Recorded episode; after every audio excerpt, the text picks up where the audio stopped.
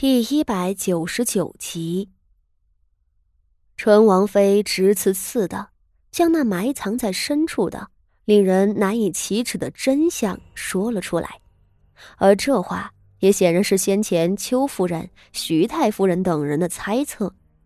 大家都是显赫望族里的主母，哪个是傻的？就算纯王妃不说，大家看到这儿也就明白了。他们都用一种鄙夷而嗤笑的目光看着冯二夫人，而若冯大少爷只是当众出丑也就罢了，问题是，这个时候大家也都没有忘了先前那个被绑架的荣安县主。只要稍微一寻思，事情的真相就无比清楚了，而这真相令众人不寒而栗。正二品的荣安县主啊，一个十三岁的妙龄少女，生得那么漂亮，还是太后娘娘喜欢的人，本该有大好前途，甚至以她县主的身份嫁给皇族也是可以的，却无端被人算计。如果冯家谋划的事情真的成了，那这荣安县主就太可怜了。众人都是宅门里活了几十年的贵妇，对这种卑鄙下作又毁人一辈子的手段都不陌生，并对此无比的痛恨。这冯家倒是打的好算盘，为了求娶一个身份高的媳妇儿，匹配他们家的傻子，竟然做出这么恶心的事情。冯二夫人，这就是你的不对了。一直未曾开口的徐太夫人，终于忍不住道：“你就算再为了你家少爷的前途考虑，也不能。唉，你们冯家也是书香门第，你们的圣贤书都是怎么读的？连礼仪荣辱都不顾了吗？你好自为之吧。”徐太夫人的年纪比旁人都要大，由她这个长辈来训斥冯二夫人，倒是很合适。她的话掷地有声，将冯家读书人的面子全掀了。冯二夫人简直承受不住，兀自趴在地上起不来。事情到了这个地步，大家倒是没有再往下深究了。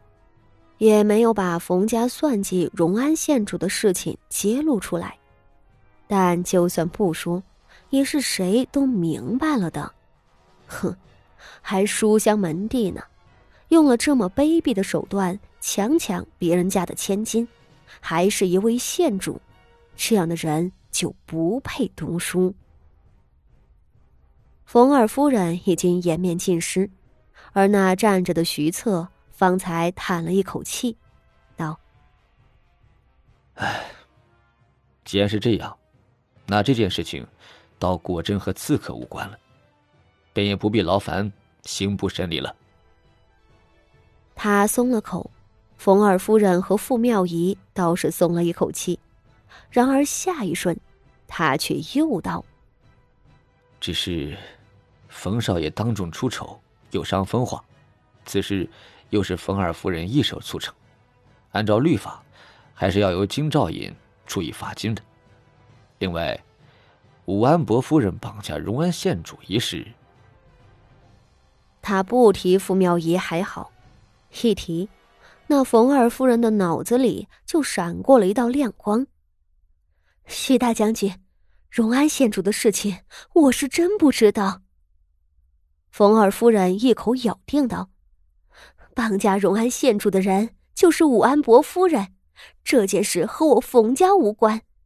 而且，武安伯夫人和荣安县主虽然是亲姐妹，但是我却听说，这姐妹间似乎有着解不开的仇怨。武安伯夫人是傅家的继配所生，荣安县主是原配的嫡女。傅家的那位继室不久前就犯了错。被傅家大爷剥夺了正室的名分，而也正因为这件事，武安伯夫人和荣安县主姐妹俩就成了仇人。冯二夫人说罢，焦灼的看向后头的徐太夫人等人道：“这件事情在咱们贵族圈子里都传遍了，几位夫人一定也听说了吧？傅家继室被废，几个异母所生的姐妹间也成了仇敌。”冯二夫人这话一出，徐太夫人等人的面上倒是若有所思起来。傅家正室。的确，在不久前被废，而傅家几个兄弟姐妹之间的仇怨也传了出来。冯二夫人这话说的倒有几分道理。所以说，荣安县主被绑架一事，就是武安伯夫人一手所为。冯二夫人坚定的道，随后盯着傅妙仪的眼睛逼问：“武安伯夫人，事到如今，你就认了吧。”你和你妹妹早有仇怨，今日你这样做就是为了报复她，是也不是？冯二夫人的威逼，使得本就狼狈不堪的傅妙仪满脸的惊惶。不，不是的，不是他要绑架傅锦仪，是他受了冯家和萧妃的指使啊！可是，可是现在冯二夫人。要把这件事推到他的头上。绑架县主的罪名本身就够他喝一壶了，而再往深里想，若他承认了他一手绑架了荣安县主，那是不是也就变相承认了是他要促成冯大少爷和荣安县主两人的亲事？他身为傅锦仪的亲姐姐，是他出面。将傅锦仪许给了冯家，冯家大夫人是因为他主动提出了这门亲事，顺着答应了而已。那这件卑鄙的丑闻，很快就从冯二夫人主使变成了他主使。如此一来，就算冯家会遭人诟病，但那损害已经减轻了很多，而傅妙仪。他将成为这个卑鄙计划的策划者。